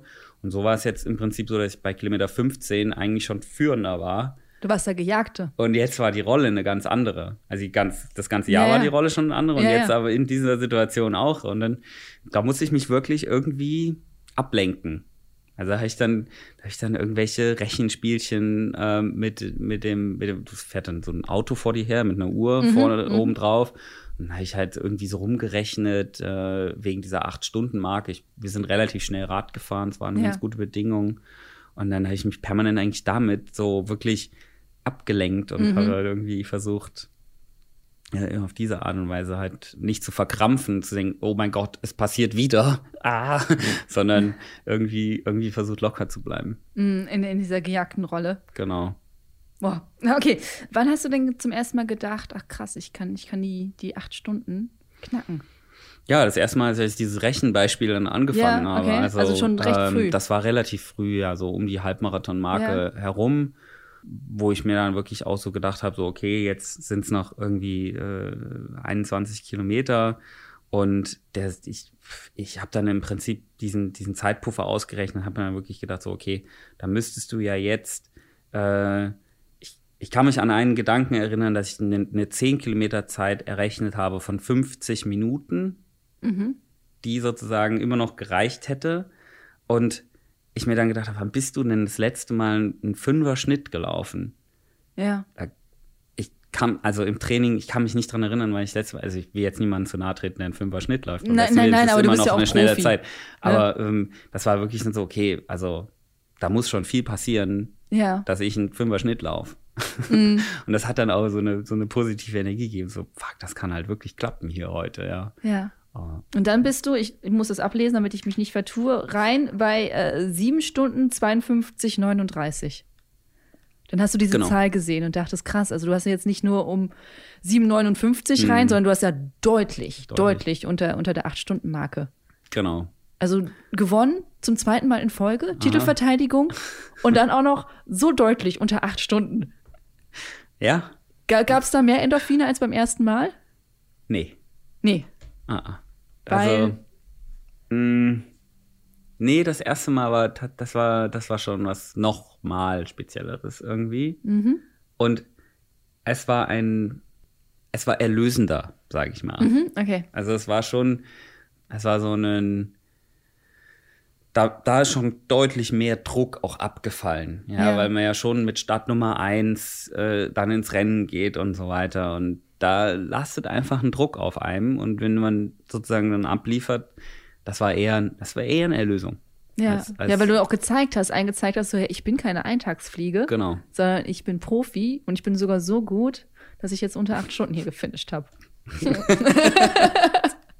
ja, ich finde ja, das wichtig. Also es ist, ja, man soll ja, einem soll genau. ja egal sein, was andere Leute denken oder sowas, aber es gibt ja schon eine Genugtuung, wenn wir mal ehrlich sind. Ja. Also. Ja, auf jeden Fall. Mhm. Deswegen Gratulation dazu. Genau. Danke. Aber wir sind ja leider noch nicht fertig mit Hawaii. Wir müssen natürlich auch ins Jahr 2019 springen. Können ähm, wir gerne machen. Wir können das nochmal kurz ausgenießen. Äh, ne? 2018 war ein bombastisches Jahr. Und dann kam 2019. Lief diesmal nicht bei dir, Hawaii. Die ganze Saison. Äh, hm, ich hatte Anfang des Jahres ja. einen guten Wettkampf äh, in Vietnam, äh, so ein 73, äh, auch so ein Meisterschaftsrennen. Mhm. Aber von da an ging es eigentlich irgendwie bergab. Und äh, es gab einfach eine familiäre Situation mit meiner Mutter, die mich, die mich einfach extrem belastet hat. Über mhm. die ich auch lange jetzt nicht geredet habe, ja. bis eigentlich nach dem, äh, nach dem letzten Ironman-Sieg in Tulsa vor, vor ein paar Wochen, als meine Mutter im Prinzip an, an Krebs erkrankt ist mhm. und da einfach, ja, familiär einfach eine sehr, sehr Zieht einem die Boden unter den Füßen Genau, eine sehr große Belastung war. Und das Ganze wurde dann auch in, äh, in Frankfurt, beim Ironman Frankfurt im Sommer wirklich ad absurdum geführt, äh, als, als sie dann in Frankfurt ihre Chemotherapie bekam und wir im Prinzip an dem gleichen Wochenende unser, unser Wettkampf da absolviert haben. Also mhm. ich bin da wirklich von, vom Krankenbett zur Pressekonferenz gegangen und das, also no way, dass ich da auch nur irgendwie ansatzweise eine, eine Leistung zustande be bekommen konnte überhaupt. Ja. Ich habe das medial trotzdem rausgehalten, mhm. weil ich mir, weil ich, weil ich Angst hatte, dass die, dass das Medien mir oder Konkurrenten mir vorwerfen, dass ich sozusagen als Ausrede, meine Mutter als Ausrede benutze, wenn ich schlechte Leistungen bringe. Mhm, Deswegen mhm. habe ich das äh, Ja, verstehe ich, was du meinst. irgendwie weg, weggehalten, was aber dann natürlich dazu geführt hat, dass irgendwie alle sich gefragt haben, was ist denn eigentlich, was ist denn jetzt, was ist denn los, ja. warum wird der Elfter in, in Frankfurt? Ich hatte noch einen platten Reifen, okay, aber das erklärt ja trotzdem dann nicht so eine Leistung. Und ähm, so war irgendwie einfach das Jahr 2019 einfach scheiße. Ja, Mhm. also war wirklich. Hattest du auch mal überlegt, vielleicht zu pausieren? Zu sagen, ey, das ist. Man spätestens nach Frankfurt, wenn du sagst, du kommst als Elfter ins Ziel, nachdem du Hawaii gewonnen hast, zweimal, mh, dass du merkst, okay, das es ist zu viel. Es Ja. ist zu viel einfach. Äh, nee. Aber jetzt so, wo du das sagst, wäre das sicherlich eine interessante Überlegung gewesen. Ja. Ah, ich glaube nicht, dass ich, ich glaube nicht, dass ich, äh, dass ich, dass ich das wirklich äh, hätte machen können von mir aus. Also Mhm. dann vielleicht zu Hause zu sitzen und den Ironman Hawaii im Fernsehen zu sehen und sich zu denken, so, boah, da könntest du irgendwie jetzt, oder da müsstest du eigentlich dabei sein. Mhm. Bah, weiß ich nicht. Weiß ich nicht. Wer- Hätte sich wahrscheinlich ganz abkapseln müssen, irgendwo auf einer einsamen Genau. Insel, ohne Radio, ohne Fernsehen, Genau. ohne Zeitung. ja, das wäre vielleicht gegangen so. Mhm. Es ging dann irgendwie auch hin zum Ironman Hawaii, wurde zumindest von der Form her auf jeden Mhm. Fall besser. Es, es fing wieder einigermaßen an zu, zu, zu funktionieren im Training. Und dann hat es mich einfach eiskalt erwischt. Ähm, einen, einen, äh, einen Infekt über. Ich vermute, dass ich schon beim Flug au- nach Hawaii saß jemand hinter mir. Damals war noch keine Maskenpflicht, leider, auf den Flügen. Das heißt, äh, wer wirklich irgendwie vier Stunden lang permanent in den Nacken gehustet hat. Ja, Flugzeuge Ähm. sind auch Virenschleudern, ne? Ja, Ja. braucht man nicht groß drüber zu diskutieren heutzutage, glaube ich. Aber du gehst natürlich auch als Leistungssportler aus so, ein, äh, aus so einer Vorbereitungszeit und du bist natürlich am Limit. Dein Körper, das Immunsystem ist einfach, einfach anfällig. Und äh, ja, dann kommt dann eins zum anderen. Und ich glaube, du bist halt einfach auch durch mentalen Stress, auch vom Immunsystem her, noch angreifbarer, als, als es normalerweise vielleicht wäre, wenn du jetzt äh, in, einem, in einem guten Allround-Zustand äh, äh, bist, wo du vielleicht einfach nur ein bisschen körperlich platt bist, dann ähm, haut es dich eigentlich nicht um, wenn dich jemand äh, anhustet, ja, in der Regel. Und so war es einfach so, dass einfach alles, es war ein Drahtseilakt. Und äh, den habe ich halt verloren am Ende des Tages. Bin dann mit Fieber aufgewacht. Du bist mit Äh, Fieber an die Startlinie äh, gegangen? hab dann, ja, es ist ein, kein gutes Vorbild, ja.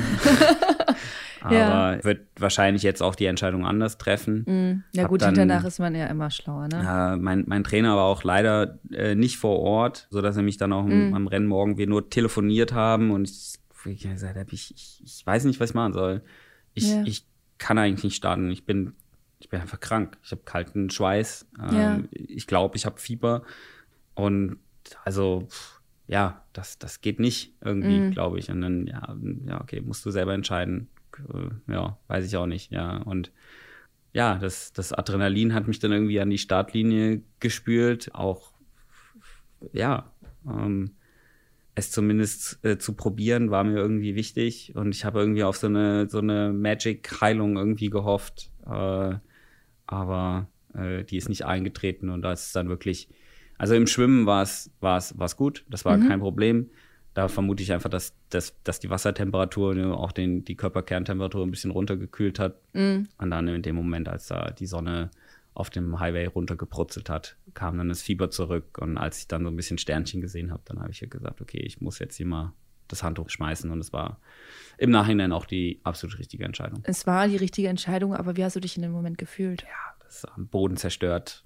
Da Ja. ist natürlich war's eine, eine direkt Welt so? zusammengebrochen. Mhm. Das war schon äh, auf jeden Fall schon im Prinzip, als ich gemerkt habe, okay, ich kann die Gruppe nicht halten, ich kriege überhaupt kein, keine Kraft aufs Pedal, Mhm. ist, ist da schon auch so eine Welt zusammengebrochen. Und harter Moment, sicherlich auch äh, rückblickend der, der schlimmste Moment in meiner, meiner Karriere bislang.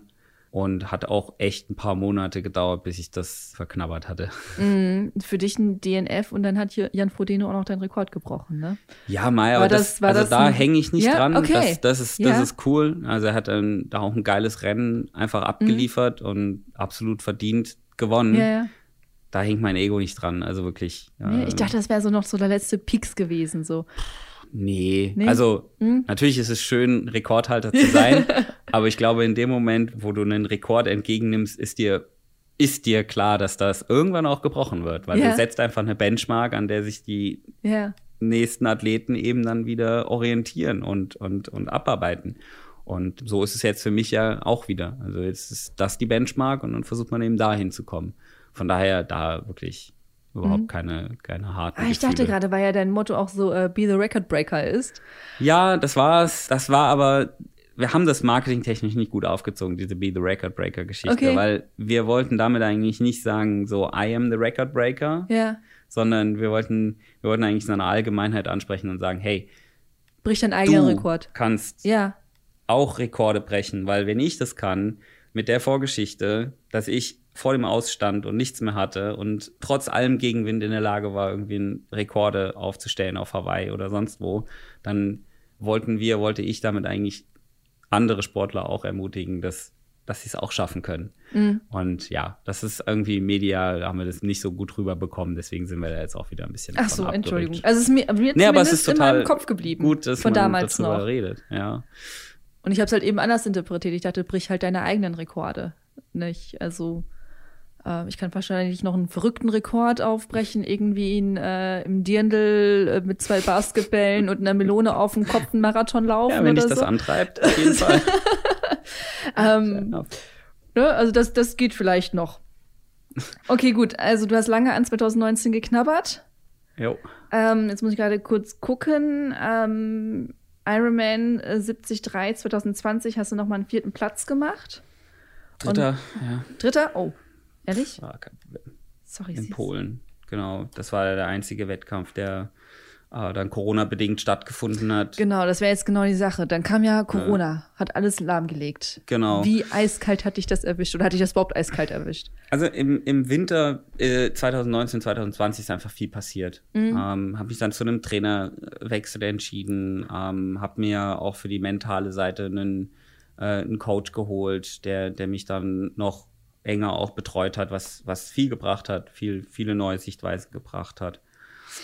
Hab äh, in meinem Umfeld mich noch professionell aufgestellt mit Physiotherapeut in Salzburg, mit dem Hansi Friedel in Wasserburg, wo man einfach noch mehr auch individuell an, an Schwächen gearbeitet hat, am, am Rücken gearbeitet hat und so weiter und so fort.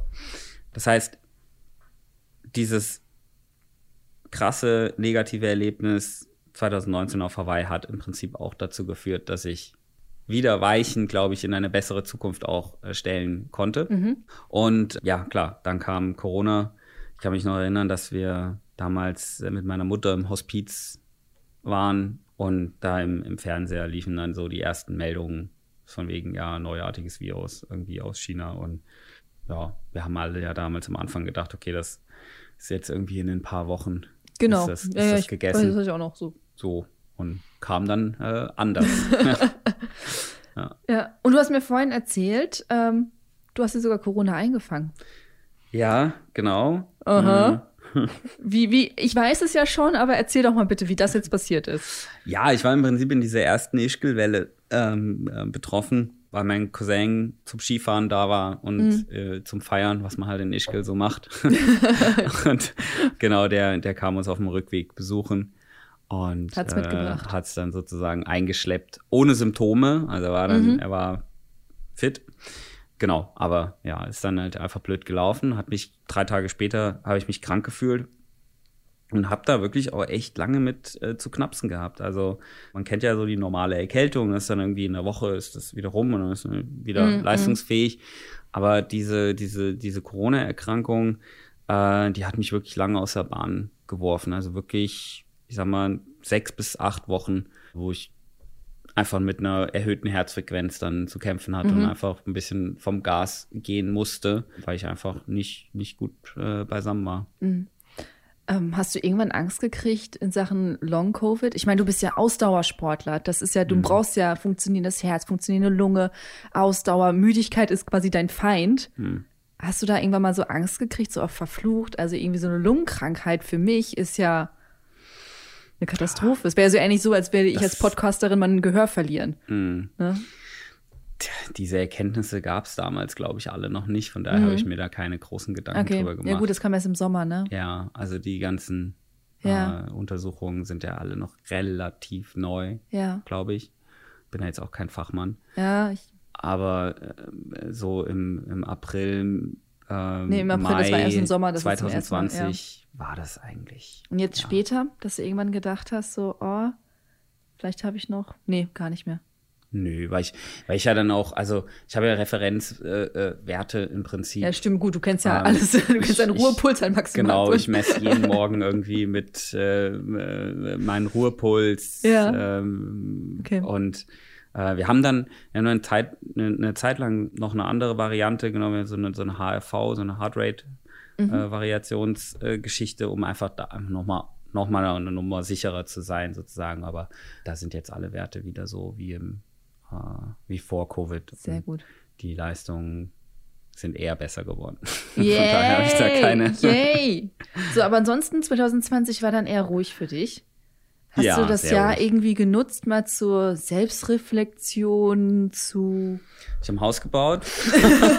Häuser bauen? genau, was alle gemacht haben: Häuser gebaut, Hunde gekauft, Kinder gezeugt. Das ist Ja, so was die 2000. beiden, die, ich, bei dem ersten Punkt bin ich dabei, beim anderen, ja. Ich habe mir einen Hund gekauft. Hund hätte ich gerne, aber Ja. ist halt als Profisportler leider. Das ist wirklich was, was ich als, als Profisportler am meisten vermisse, ist ein Hund. Bin Ja. immer mit Tieren groß geworden. Hätte immer, hätte immer Katzen, Mhm. Hunde, Pferde zu Hause. Bin ein Tiermensch durch Aber und so einen durch. großen Hund, der mit dir laufen geht? Ja, und wer, So ein küm also ich bin, wer Ach so. kümmert sich darum, wenn ich wieder fünf Tage in Berlin irgendwelche Podcasts aufnehmen muss? Dog-Sharing. Dogsharing. Dog-Sharing mache ich jetzt gerade, weil ich habe mir einen Hund geholt und ich merke gerade, jetzt wird es gerade wieder mehr mit Terminen. Und jetzt melden sich Leute, die Lust haben, quasi wie so eine Hundepatenschaft zu übernehmen. geil. und zwischendurch halt ein, zweimal die Woche mit dem Hund rauszugehen und halt den Hund zu übernehmen, wenn ich halt mal Termine habe Mhm. oder mal ausgehe. Ähm, Was, ist, was findest du ist wirklich das Geilste daran, einen Hund zu haben? Die freut sich immer, wenn sie mich sieht. Mhm. Also ich bin auch mit Tieren groß geworden. Wir hatten Hund, Kaninchen, Wellensittiche, keine Pferde, also alles, was irgendwie so in den Haus reinpasste. Und ich finde es einfach schön. Ich gehe auch super gern spazieren. Okay. Und ich habe manchmal einfach das Gefühl, wenn ich halt einen ganzen Tag unterwegs bin, werde ich ihr nicht gerecht. Und Mhm. dann finde ich es schön, wenn jemand kurz mal da wäre, mit ihr rausgeht, sie kuschelt, streichelt und dann. Ja. Das so- Dieses Kuschelding vermisse ich am meisten, Ja. ehrlich gesagt. Ich meine, du kommst nach Hause, dann steht da jemand. Hallo, das ist halt die Frage. da bist genau, du das ist mega geil. Aber es ist halt die Frage, ob man das bei einem Dogsharing hat. Weil man dann nur einen Hund abholt und mit dem Gassi geht. Und dann Ach so, die andere. Person, ja gut, die bleibt ja trotzdem meine. Ja, andere? aber ich wäre ja in dem Moment die Ach andere so. Person, weißt du? Bin ja dann nur mit dem Ach so, nee, ich dachte Gassi. jetzt, dass du dir einen Hund holst und nur wenn du mal unterwegs bist, Ah, ach so meinst du. Hm. Hundezitter hast. Ja, Aber muss ich mal drüber nachdenken. Was hast du für einen Hund? das ist ein Malteser Shih Tzu. Kleiner, weißer, drei Kilo Hund. Okay. Für die Stadt halt, ne? Also wenn ich auf dem Land leben würde, hätte ich auch einen größeren, aber für die Den Stadt. kannst du gar nicht laufen. Ähm, dreieinhalb Kilometer schafft sie. Ich mache dann meinen Long Run. Ne, und dann hole ich sie ab und dann gehen wir halt nochmal dreieinhalb Kilometer in einer ruhigeren Pace laufen. Das ist dann quasi mein Auslaufen. Cool. Man muss nur kreativ werden. Gut, ähm, soweit äh, zu 20, 2021 ging ja dann relativ gut für dich jetzt los, ne? Also du hast jetzt, warst da. Du hast 2020 genutzt zum Trainieren, zum Fitwerden, zum Dasein. Genau, ich, ich, ich ja, fand dann irgendwann, dass es einfach wichtig ist, sich eher das zunutze zu machen, die Mhm. ganze Corona-Situation und an, an Schwächen zu arbeiten. Ich habe vorhin schon mal den Rücken erwähnt. Das ist Mhm. so eine Schwachstelle bei mir, wo ich viel Arbeit investiert habe in Krafttraining, in spezifisches Training. Und ähm, das Ganze hat im Prinzip dazu beigetragen, dass ich dann mit dem gesteigerten Triathlon-Training dann im Frühjahr wirklich auch nochmal ein neues Level erreichen konnte. In eigentlich allen drei Disziplinen. Und äh, ja, ich dann eigentlich kaum erwarten konnte, endlich wieder ins Renngeschehen einzusteigen, was wir dann mit Challenge Gran Canaria gemacht haben. Mhm. Ende April war es, glaube ich. Und ja, im Endeffekt war es mir wichtig, ja. Ja. Ne, also mach jetzt zu Ende. Nein, mir war es wichtig, auch ich als ehemaliger Hawaii-Champion bin für Hawaii qualifiziert gewesen, schon von Anfang an. Also für, Mhm. Genau, letztes für Jahr wurde ja nur 2000 verschoben. Mhm. Für, für, für 2021, genau.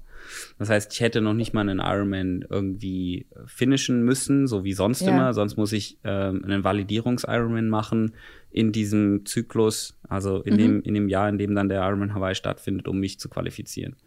Das ist dieses Jahr, wäre das theoretisch nicht der Fall gewesen. Aber mir war es halt super wichtig zu sagen, hey, ich muss auf jeden Fall einen Ironman machen, um da auch wieder mit einem guten Gefühl äh, dann nach Hawaii reisen zu können und zu wissen, dass ich noch kann. Ja, und du kannst es ja noch, ne? Offensichtlich, äh, offensichtlich ähm, äh, ja. Mm, Und dafür war jetzt wirklich der, der Ironman Tulsa äh, im Prinzip ja der beste Beweis. Ähm, war ein sehr starkes, sehr starkes Feld. Auch wieder eine nordamerikanische Meisterschaft. Das liegt Ja. mir offensichtlich irgendwie, diese Ja, was ist es mit dir mit Amerika? Irgendwie ist es dein Pflaster, dein Boden, schon, dein, ja. deine Luft, dein Wasser. Liegt wahrscheinlich daran, dass ich eine Amerikanerin geheiratet habe. ähm, aber ja, das äh, liegt mir. Und so war auch der Ironman äh, Tulsa. Von vorne bis hinten, obwohl es eigentlich gar nicht von der Charakteristik her so jetzt mein, äh, auf, dem pa auf dem Papier so mein Rennen äh, war. Ähm, es hat vier Stunden am Anfang geregnet, also geschüttet, durchgängig. Super. Äh, Ganz großer Spaß. krass. Und ja, aber das Schwimmen lief schon gut, ähm, war ganz vorne dabei, konnte dann ein ganz solides, ähm, starkes äh, Radfahren abliefern, wo wir mit, ähm, mit über fünf Minuten dann Vorsprung auf die zweite Gruppe auf die äh, Laufstrecke gehen konnten. Und ähm, abgesehen von ein paar Ver- Verdauungsproblemen, ja, lief der Marathon einfach überragend. Mhm. Es war auch mein erster Marathon mit Carbon-Schuhen, muss ich Mm, sagen, also mit, okay. äh, mit den Adizero Pro äh, Mhm. Laufschuhen, was wirklich einen Unterschied gemacht hat. Das muss ich echt sagen. Also die Dinger, das, das ist schon eine, eine Revolution in der, in der Schuhindustrie. Also ich denke, Mhm. dass, dass da mal mindestens ja, ein bis zwei Minuten würde ich schon, Würdest du auf die Schuhe zurückführen? würde ich schon den Schuhen zuschreiben. Ja. das also, ist schon ordentlich. Ja, also das war ja jetzt im Endeffekt eine 2,36, Mhm. 45 oder so. Und ich würde wirklich sagen, irgendwas zwischen einer Minute bis zwei Minuten kann man dem Schuh zuschreiben. Das ist immens. Also in Das dem ja, Bereich ja. ist das, sind das, das ist wahnsinnig viel. Ich habe mir den Zieleinlauf nochmal angeguckt letzte Tage und ich fand es mega krass, deine Emotion vorm Zieleinlauf schon. Also die konntest du ja sehen. Ich meine, das war ja, das hast du ja nicht, sowas schauspielert man ja nicht oder sowas. Nee. Die hast du ja wirklich gefühlt. Und ich fand das so krass, dass du halt nach so vielen Jahren im Triathlon und zweimal Hawaii und Rekorde aufgestellt, dass du immer noch so eine wahnsinnige Passion für diesen Sport hast und das auch noch so auslebst und dich auch noch so freust. Ich meine, du sagtest gerade, du bist ja schon für Hawaii, du bist ja schon dabei dieses Jahr. Das heißt, du müsstest es ja gar nicht machen, das sagtest du ja gerade selber und trotzdem bist du da noch mit so, so von einer Leidenschaft dabei und das ist die Frage so, was treibt dich denn jetzt immer noch an? So, was, was, was, was, was macht dich jetzt immer noch so glücklich beim Triathlon? Also der Zieleinlauf im Speziellen hatte natürlich auch, äh, auch mit meiner Mutter zu tun. Ganz, ein- ganz klar, dass ich, dass ich da schon auch von ihr am Sterbebett schon noch viel mitgegeben bekommen habe. Und das war schon einfach auch eine Sache, die mich angetrieben hat in dem Moment. Deswegen habe ich ja auch ihr den, den Sieg dann gewidmet im, im Anschluss. Und das war einfach schon auch ein Teil, glaube ich, der Verarbeitung Ja. des Todes meiner Mutter, so Ja. zum Teil. Ähm, und ja, dann auf der zweiten Ebene habe ich natürlich nach 2019 auch echt viel einstecken müssen. Mhm. So. Und dann dieses Gefühl, okay, Leute, ich hab's euch gezeigt und ich kann's noch und ihr könnt echt mit mir rechnen. ja, ich bleibe ähm, hier. genau, Bin war- gekommen, um zu bleiben, ne? sozusagen. Dann auch noch mit, mit so einer Zeit, ähm, 7,45 ist schon auf jeden Fall auch, ich glaube, irgendwie unter den besten acht Zeiten, die jemals absolviert wurden. Mhm. Das war schon auch eine, eine enorme Genugtuung. Für dich auch selber? Für alle. Für das für alle, Team. für, für alle. Einfach, das ist, ich meine, wir haben jetzt anderthalb Jahre Arbeit in das Projekt gesteckt. Mhm. Und durch Corona, wir haben ja vor Corona angefangen, wir haben ja nie wirklich gewusst, wo wir stehen. Wir Ja. haben ja nie, wir haben immer gedacht, okay, das, das passt alles, im Training passt alles, du bist verletzungsfrei, du, du ziehst es durch, das ist alles gut und so. Aber am Ende des Tages ist es ja alles egal. solange du beim Wettkampf halt performst. Und das war halt die große Blackbox. Vor allen Dingen, wie ist es dann wirklich, wenn es mal hart auf hart im, mm. im Ironman drauf ankommt. Und da eine, so eine Bestätigung bekommen zu haben, war einfach enorm wichtig. Finde ich cool. Du hast jetzt diesen Sieg. Du hast die Bestätigung. Du hast es schon wieder allen gezeigt. So Leute, ich bin Profi, ich bin mega gut. Ich bleibe jetzt hier. Wo geht's mit dir noch hin? Welche, welche Ziele hast du noch? Was, was, was möchtest du jetzt noch erreichen? Also wir sehen dich ja definitiv Hawaii wieder und mhm. wieder mit dem nächsten Rekord oder auf dem Treppchen ganz vorne. Ja. Was wünschst du dir? Also ich will auf jeden Fall besser werden. Das treibt mich noch besser. an. Also ja. ich glaube, es gibt in dem, also ich, ich fühle, dass ich noch viel Potenzial habe. Ja, cool. Also ich, es gab noch kein Rennen, wo ich sage, da habe ich alles perfekt gemacht. Ist die Frage, ob es das überhaupt gibt, ob das erstrebenswert ist. Mhm. Ne? Perfekt ist auch ein Stunden sehr, sehr großes perfekt Wort. ist sehr schwierig. Aber ich merke einfach auch, dass ich, da einfach noch so viel Potenzial in mir drin ist. Ich, mhm. ich kann mich in allen drei Disziplinen noch verbessern und äh, danach strebe ich halt gerade. Das macht mir Spaß. Ja. Ich, ich, ich, ich spüre, dass der Prozess mir auch gut tut, dass auch so tief wie der Tiefpunkt 2019 auch war, mhm umso schöner war jetzt auch zu sehen, dass man in so einem Prozess einfach auch reift und sich menschlich weiterentwickelt. Man lernt tolle Leute kennen auf dem Weg. Man lernt einfach so, oder ich, ich, ich habe einfach so viel gelernt in der, in der Zwischenzeit und glaube einfach, dass mich das ganze Ding auch menschlich so weitergebracht hat. Und das sind einfach so Dinge, die mich irgendwie antreiben. So, was ist da noch? Was, was kommt jetzt? Mhm. Und klar ist Hawaii ist der nächste, ist der nächste Step und ich will da wieder ganz oben sein. Mein Leben ist aber auch gut, wenn es jetzt nicht passiert. aber ich gebe natürlich alles dafür, dass es passiert. Ja. Und trotzdem geht es um die Erfahrung und um, um den Lifestyle und äh, mhm. damit auch was bewegen zu können, glaube ich. Ich bin immer zu Tränen gerührt, wenn ich, wenn ich, wenn ich Fanpost von, von Kindern erhalte. Mhm. So mega geil, hebe ich alles auf. Das ist einfach, das ist irgendwie so eine Mission, die ich, die ich habe, wo ich mir denke, du kannst mit dem, was du am besten kannst, wo mhm. du am, am meisten für empfindest, kannst du auch wirklich noch was Gutes bewirken. Mhm. Weil ich finde immer, ein, ein, sportliches Kind ist immer besser als ein unsportliches beziehungsweise unmotiviertes ja, ja, ähm, klar. Ähm, Sport macht ähm, sehr viel. Kind. Und ich, dann, das, das zu spüren, dass man wirklich die Welt vielleicht ein Stückchen besser macht. Und wenn es nur für eine Person ist. Genau. Ja ja, hast du schon, habe ich schon irgendwie alles. Oder dann habe ich vieles erreicht. So. Mhm. Denkst du manchmal drüber nach, was so in zehn Jahren sein wird? Boah. 15 Jahren? Hast du mir einen Plan B zurechtgelegt? Weil ich war ganz ehrlich, du wirst ja jetzt nicht mehr zurückgehen und irgendwo als kleiner Physiotherapeut arbeiten. Irgendeiner Praxis mit fünf Angestellten und dann hilfst du jemanden, der da äh, eine Plantarfasziitis hat. Ja, pff Nee, glaube ich auch nicht. Mhm. Dass das, äh, weil da bin ich wirklich schon zu lang auch raus. Und ja. wenn jetzt noch ein paar Jahre ins Land gehen, bin ich noch mehr raus aus, aus der Nummer. Aber ja, ich habe keinen Plan für, für in 15 Jahren. Da, das, das sind noch, das ist ein zu großer Zeithorizont.